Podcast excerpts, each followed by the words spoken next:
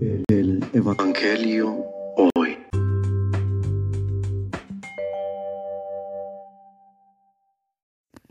Del Santo Evangelio según San Lucas.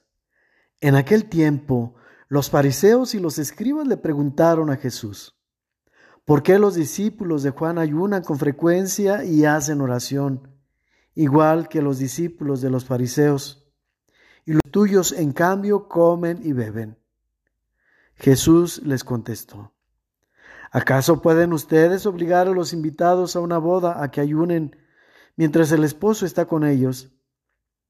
Vendrá un día en que les quiten al esposo y entonces sí ayunarán. Les dijo también una parábola. Nadie rompe un vestido nuevo para remendar uno viejo, porque echa a perder el nuevo, y el vestido viejo no le queda remiendo del nuevo. Nadie echa vino nuevo en los odres viejos, porque el vino nuevo revienta los odres, y entonces el vino se tira, y los odres se echan a perder. El vino nuevo hay que echarlo en odres nuevos, y así se conservan el vino y los odres.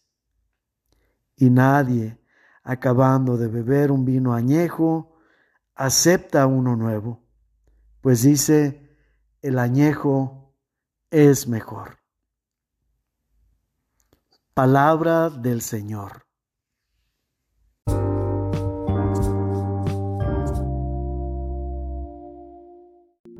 La situación hoy.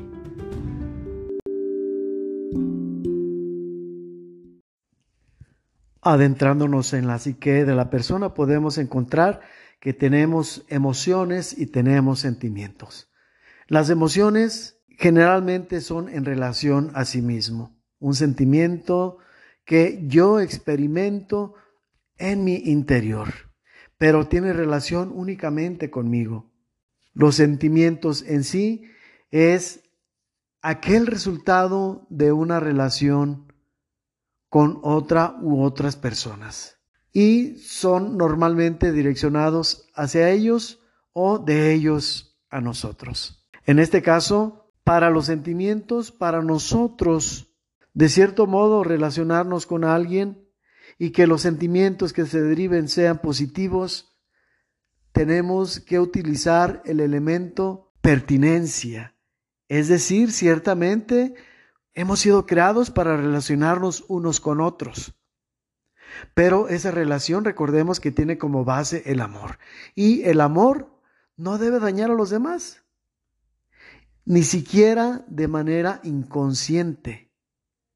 Es decir, no es válido que yo inconscientemente me relacione con alguien y no me dé cuenta de los sentimientos que se suscitaron y esos sentimientos eh, son de manera negativa. Eso no es válido porque recordemos que también la omisión es un pecado. Yo tengo que estar atento para mi relación con los demás de manera que éstas sean positivas.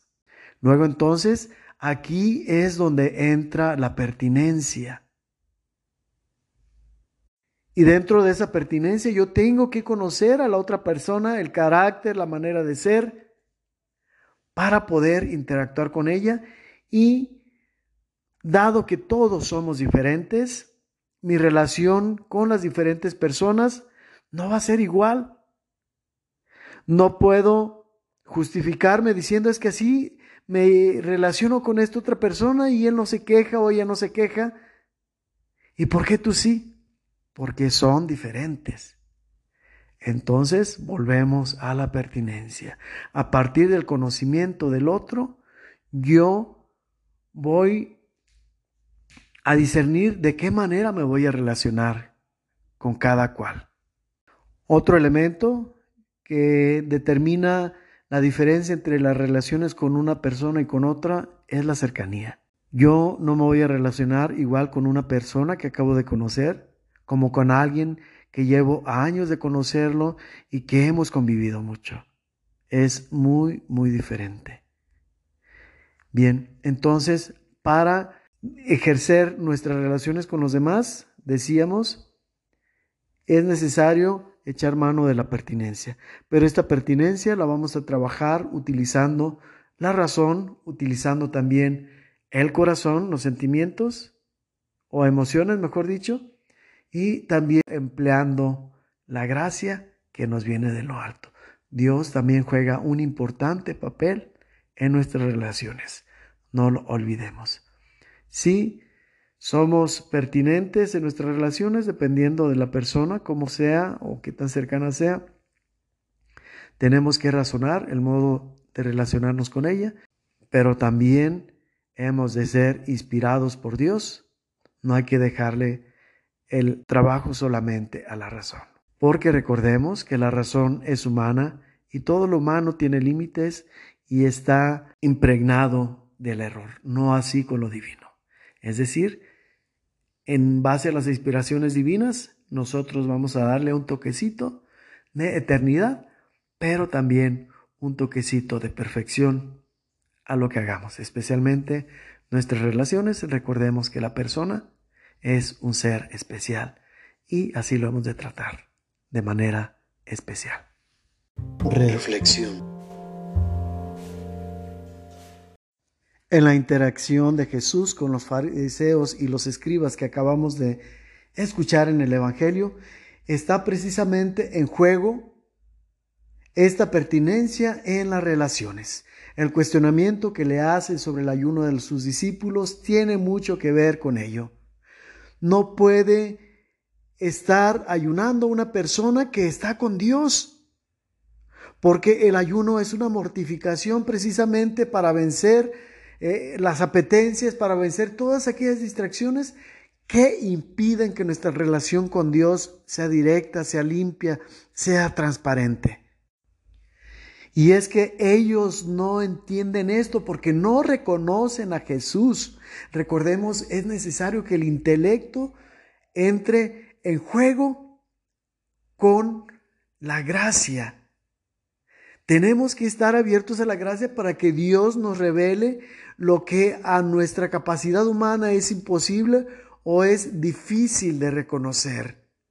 No reconocían a Jesús, ese es el problema de todo. Por eso querían que sus discípulos se relacionaran con Él como relacionarse con cualquier otra persona, incluso con Juan el Bautista, que es el mayor de los profetas, tal como lo dice el mismo Jesús, con sus propias palabras. Entonces, por más que les explicó, les explicó Jesús, no lo pudieron entender porque les faltaba este elemento, reconocer verdaderamente a Jesús. Ciertamente Jesús es como nosotros porque es humano, menos en el pecado, pero la diferencia con nosotros que tiene todo lo que tenemos nosotros como humanos, como ya lo dije, menos el pecado, pero tiene algo más, que es la divinidad. La buena noticia es que nosotros, humanos 100%, imperfectos, podemos tener también esa divinidad en la medida en que nos relacionemos con Dios. Y es este pequeño elemento, esta pequeña conexión de la gracia con nuestra razón y nuestro corazón. En esa medida, si yo quiero hacer las cosas por mí mismo, con mi propia capacidad, siempre, siempre, siempre voy a quedar debiendo. Pero si la hago en conjunto con Dios, siempre, siempre, siempre voy a quedar incluso yo mismo asombrado de los resultados. Y aquí puede haber también este error. Me asombro porque siento al final de cuentas de manera inconsciente que yo lo hice. Pero no, es la parte divina de Dios que interactuó o actuó a través de mí. Esto yo creo que lo podemos entender claramente de esta manera. Los fariseos y los escribas no, porque en principio de lugar de cuentas no querían reconocer a Jesús, no tanto que no pudieran, se cerraban al entendimiento. Que Dios pues nos ayude, a diferencia de ellos, a estar abiertos a la gracia, aun cuando nos resulte incongruente, aun cuando resulte que choca con, con lo que nosotros estamos esperando, aun cuando no sea posible captarlo por la razón. Recordemos la fe, la gracia, todo lo que viene de Dios nos sobrepasa. No busquemos entenderlo, simplemente disfrutémoslo para poder amarlo. Hecho. Con lo que hemos reflexionado podemos entender por qué hoy en día las relaciones de los padres con los hijos son tan difíciles, son tan alejadas, tan separadas y no lo alcanzamos a entender. Y es que tenemos que conocer a los jóvenes de hoy, a los niños de hoy, todo aquello con lo que están relacionados. Recordemos que el mundo influye sobre nosotros, sobre todo aquellos lugares o aquellos ambientes donde nosotros de ordinario participamos. El bagaje de cada persona es la suma de las experiencias de todos estos lugares, incluyendo el hogar.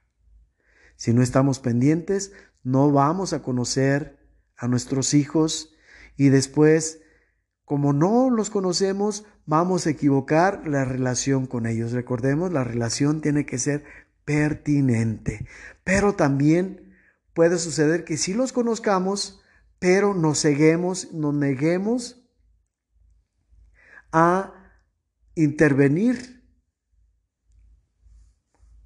para que las cosas no positivas que van ellos adquiriendo no influyan en las relaciones con los demás. Por eso eh, la primera escuela es el hogar, porque los papás deben estar atentos a estas situaciones. Siempre decimos es que se me salió de control, ya no sé qué hacer, ya no sé, ya no, ya no sé qué hacer con mis hijos, ya se me acabaron las opciones y no encuentro de qué manera tomar la relación. Es que nunca se hizo nada. Es que se vieron los signos, se vieron las cosas que vimos que no encajaban, que determinamos y nos dimos cuenta que no era así. Y lo dejamos pasar. Recordemos, cuando no hacemos la corrección de un error a tiempo, este error va a arrastrar otro error y así sucesivamente hasta que después sea algo que no podemos detener, sea algo ya muy arraigado que difícilmente va a lograrse que se erradique o al menos que se subsane. Por eso es importante estar atentos a todo momento a las relaciones entre todos los miembros de la familia. Leer entre líneas, leer los gestos, leer los estados de ánimo y acercarse a dialogar. Otra justificación es, es que ya no se puede dialogar, pero no siempre fue así. En algún momento se perdió esa relación de diálogo. Y volvemos a lo mismo, no se hizo nada. Pidamos pues a Dios por todas estas cosas que nos rebasan. Recordemos que para Dios no hay límites, pero con lo sucesivo tenemos que tomarlo en cuenta, poner a tiempo la corrección y no decir va a pasar. Si no hacemos nada, yo te aseguro y te garantizo que no va a pasar de largo, va a tener un efecto. Pidamos pues a Dios que nos vaya dando la pauta para a su tiempo ir ajustando nuestras relaciones con los demás, no a modo de controlar a ellos, sino a modo de mejorar las relaciones, por bien de ellos, por bien de nosotros, por bien de todos.